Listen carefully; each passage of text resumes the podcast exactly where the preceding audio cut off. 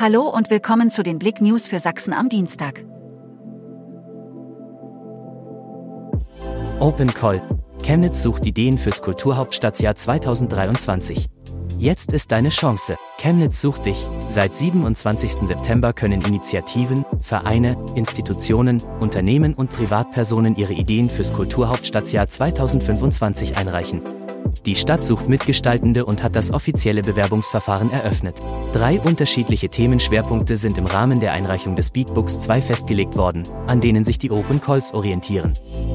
Nachrichten statt WM-Medaillen im ZDF, Ex-Turnierssieger wettert. Es war ein überaus erfolgreiches Wochenende für den deutschen Skisprungsport.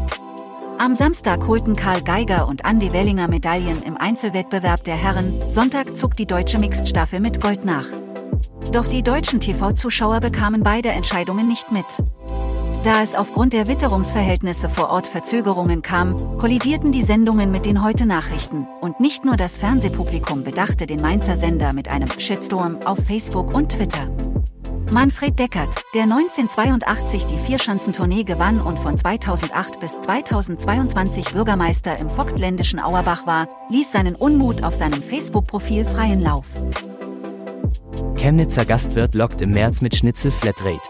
Wonnemonat Mai? Das war gestern. Schnitzelmonat März heißt die Devise, zumindest in diesem Jahr im Chemnitzer Lokal Pelzmühle.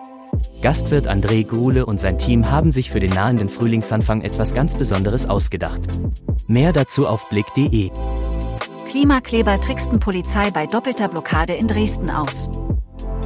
Erneut haben sich Aktivisten der umstrittenen Gruppe Letzte Generation am Montagnachmittag auf eine wichtige Verkehrsstraße geklebt. Doch diesmal kündigten sie ihre illegale Aktion sogar bei Social Media an. Die Polizei war schon vor der Aktion vor Ort. Allerdings konnten sich die Aktivisten trotz dessen festkleben. Es bildete sich ein Stau. Die Polizei entfernte die Aktivisten mit Olivenöl, erst nach über 30 Minuten war der Verkehr wieder frei.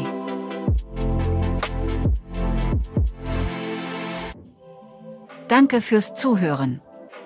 Mehr Themen auf blick.de